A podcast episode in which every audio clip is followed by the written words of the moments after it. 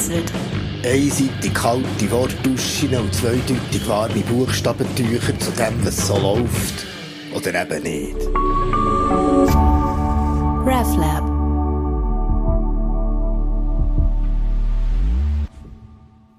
Am Pfingsten soll ja dank des heiligen Feuerzungenschlags auf einen Schlag auch die Kirche entstanden sein. Nun ja, diese Kirche blieb nie eine Kirche, sondern immer und bis heute gibt es deren schier unendlich viele. Einige wenige sollen hier wissenschaftlich akkurat präsentiert werden, so dass ich dem Bildungsauftrag des RefLab gerecht werde. Also, die Orthodoxen. Die Orthodoxen sind der Bart des Christlichen. Die Orthodoxen sind der heilige Nationalismus in Christi Namen, ja, die Orthodoxen segnen alles, ihre Priester sind pneumatische Waffen. Die Anglikaner. Die Anglikaner gleichen ihrer Queen, sie sind alt und dekorativ. Die Anglikaner gibt es ja nur wegen der Promiskuität eines Königs, ihre spirituelle Basis ist also eher dünn oder dick. Die Lutheraner. Die Lutheraner sind ein Mischgetränk, nicht wirklich gelungen. Die Lutheraner wollen Bischöfin und Freigeist gleichzeitig sein, ziemlich verkrampft.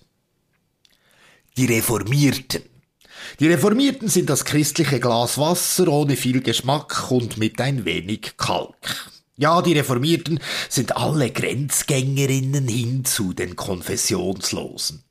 Ihre Pfarrerinnen sind wie ein biblischer Kommentar, gelehrig im Detail, aber ohne größeren Zusammenhang. Der reformierte Gottesdienst ist Frontalunterricht, also nicht wirklich nachhaltig, und die Spiritualität der Reformierten ist Gurgeln mit der Bibel. Die Täufer. Die Täufer sind ein zu anständige und zu fromme Menschen mit einem Spürli Anarchie.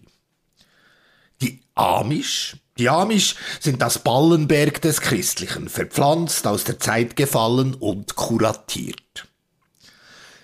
Die alten Freikirchen. Die alten Freikirchen sind das Wasserglas ohne Wasser.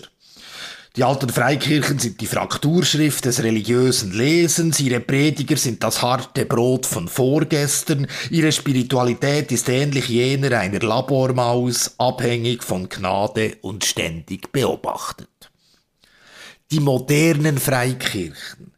Die modernen Freikirchen sind die kaufmännischen Angestellten des Christlichen. Ja, sie sind der Toyota unter den Autos, die modernen Freikirchen sind der Mittelstand des Mittelstandes des Mittelstandes. Ihre Prediger sind der Abendkurs des Theologischen, ihre Celebrations der Europapark der Gottesdienste sauglatt und mit dem Alter schwer verdaulich.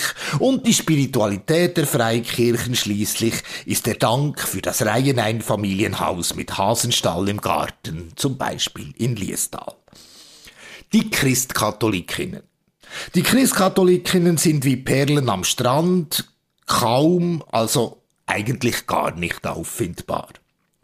Die Zeugen Jehovas. Die Zeugen Jehovas sind die Lottospielerinnen des Armageddon, aber ihre Zahlen wurden noch nie gezogen. Die Mormonen. Die Mormonen sind der eigenbiblische Kolonialismus der USA. Sie waren schon vor den Indigenen da, vor 2000 Jahren im schicken Anzug. Ein ziemlich anspruchsvoller Glaube. Und die Liste der Konfessionen ließe sich noch um tausend weitere erweitern, aber schließen wir mit der zahlenmäßig größten, der römische Katholizismus.